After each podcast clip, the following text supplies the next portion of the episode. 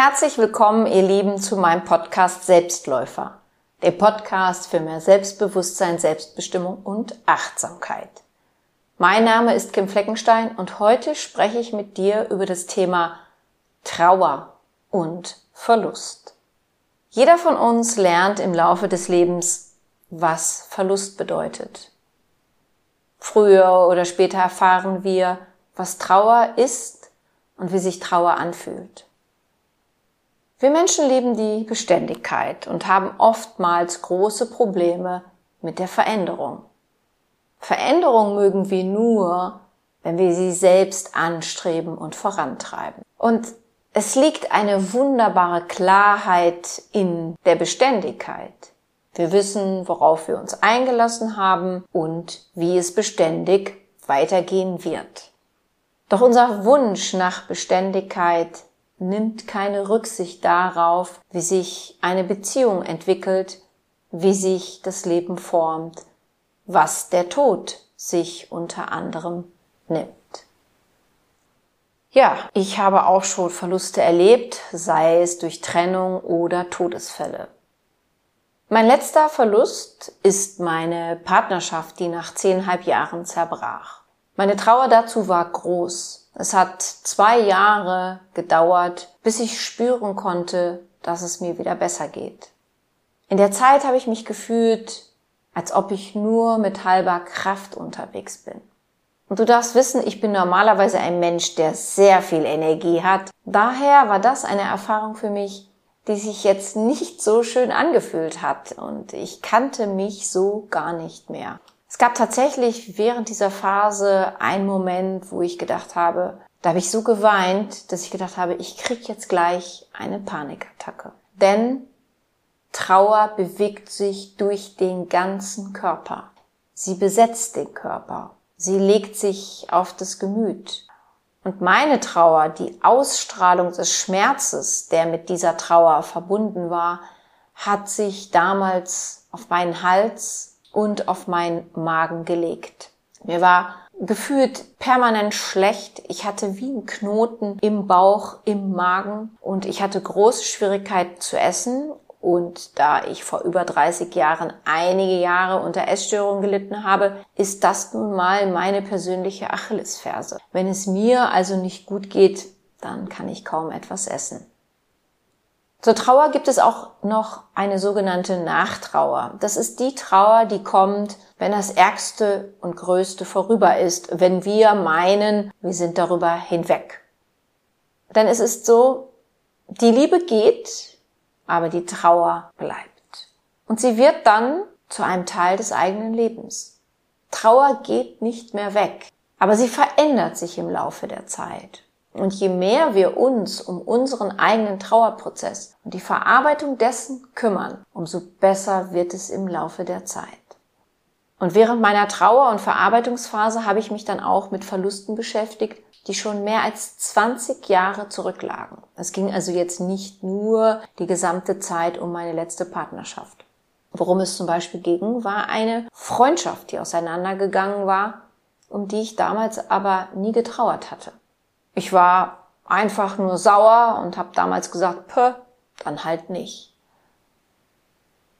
Dennoch war ich verletzt, war ich traurig. Aber ich habe das damals nicht zugelassen. Und es ist über 20 Jahre her, diese Freundschaft. Und während meiner Verarbeitungsphase kam das mit einmal hoch. Aber auch nur, weil ich mich endlich meinem Schmerz und meiner Trauer geöffnet habe. Es ging auch um Partnerschaften, die ich von mir aus beendet hatte.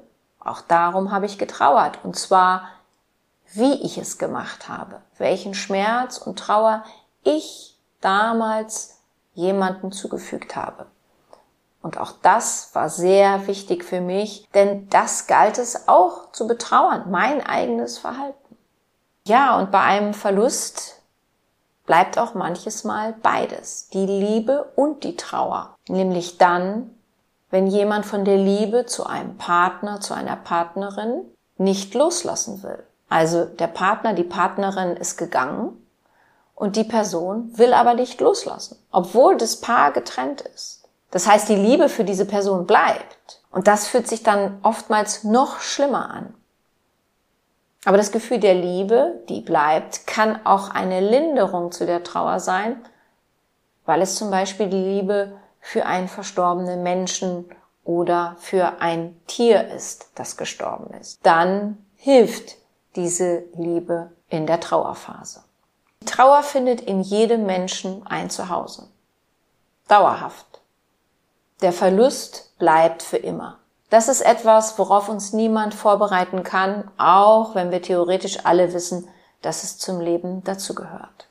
Kein Leben, keine Beziehung geht ewig weiter. Für alles und jeden kommt irgendwann die persönliche Stunde. Eine langjährige Freundin von mir hat innerhalb von sechs Monaten ihre Eltern verloren. Ich war bei beiden Beerdigungen dabei, um mich einerseits so von ihren Eltern zu verabschieden und andererseits um dieser Freundin mit meiner Anwesenheit etwas Kraft zu schenken in dieser für sie so schwierigen Zeit. Und ich habe ihr erzählt, dass ich diesen Beitrag bringen werde mit der Frage nach einem Verlust, wer bin ich ohne dich? Ich habe ihr also diese Frage gestellt und sie sagte, Kim, ich bin natürlich immer noch ich, aber ein Teil fehlt. Es ist der Teil der Prägung, der mir nun fehlt. Denn das ist etwas, worum wir auch trauern, um diesen Menschen, der uns geprägt hat. In ihrem Fall beide Elternteile.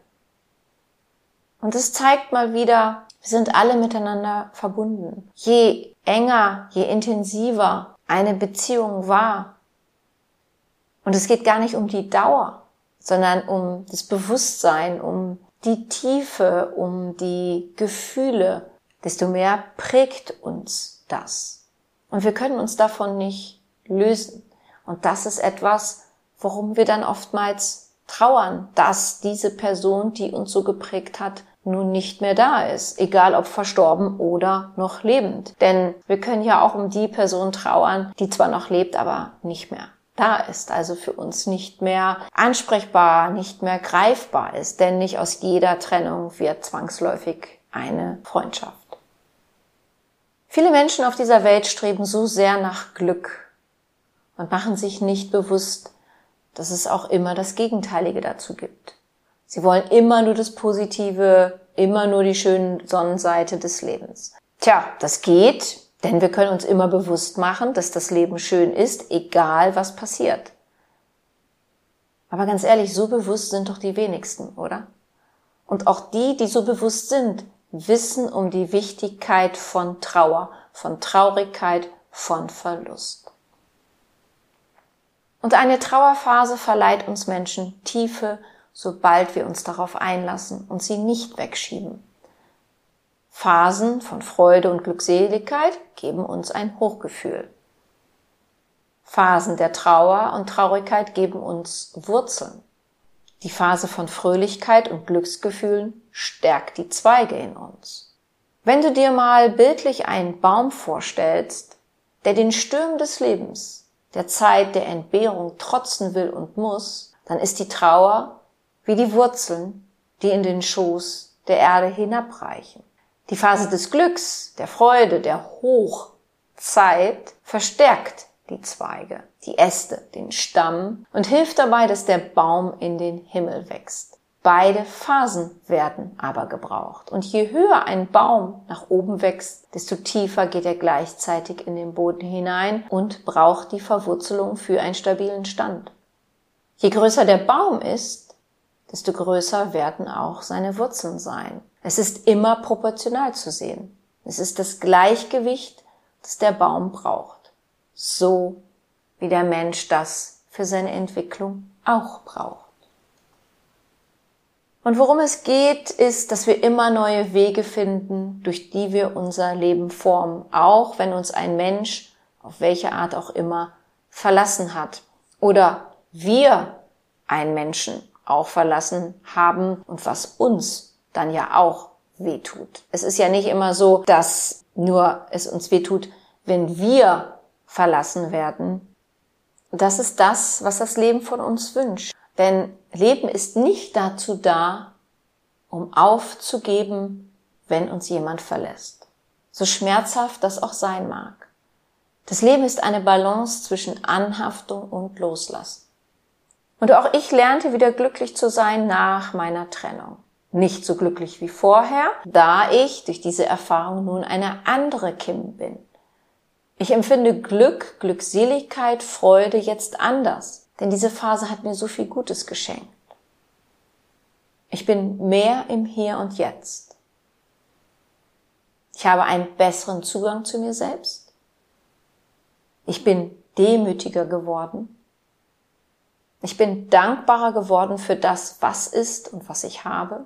Ich habe mehr Bewusstsein, Bewusstheit für das Leben und die Liebe. Ich bin als Frau, als Mensch, als Kim erfüllter als vorher durch diesen zweijährigen Trauerprozess. Ich habe einen anderen Zugang zum Thema Vertrauen bekommen und ich empfinde mehr Tiefe. Ja, und meine Fragen an dich sind nun, wer bist du ohne jemand anderen? Wie gehst du mit Verlust und Trauer um? Was hast du dadurch über dich erfahren? Wenn dir diese Folge gefallen hat und du jemanden kennst, für den diese Folge auch interessant sein könnte, dann freue ich mich, dass du meinen Podcast weiterempfehlst. Wenn du mich gerne einmal persönlich kennenlernen möchtest, so informiere dich auf meiner Webseite www.kimfleckenstein.com über meine Meditationsworkshops für Anfänger und Fortgeschrittene im Hotel Das Kranzbach und im Hotel Live More Resort, über mein Seminar Ab heute stresst mich gar nichts mehr, meinen siebenwöchigen Chakrenkurs Circle of Life oder über ein unverbindliches Vorgespräch zum Coaching oder eine Therapie bei mir. Wenn du Näheres zu mir und meiner Tätigkeit wissen möchtest, dann höre dir gerne meine Podcast-Folge Vorwort an. Dort gibt es weitere Infos zu mir. Ansonsten findest du mich auch bei Facebook, Instagram oder Pinterest. Ich freue mich, wenn du mir dort folgst. Ich danke dir, dass du meinen Podcast hörst. Ich bedanke mich für dich, für dein Zuhören, für dein Dasein. Ich glaube an dich.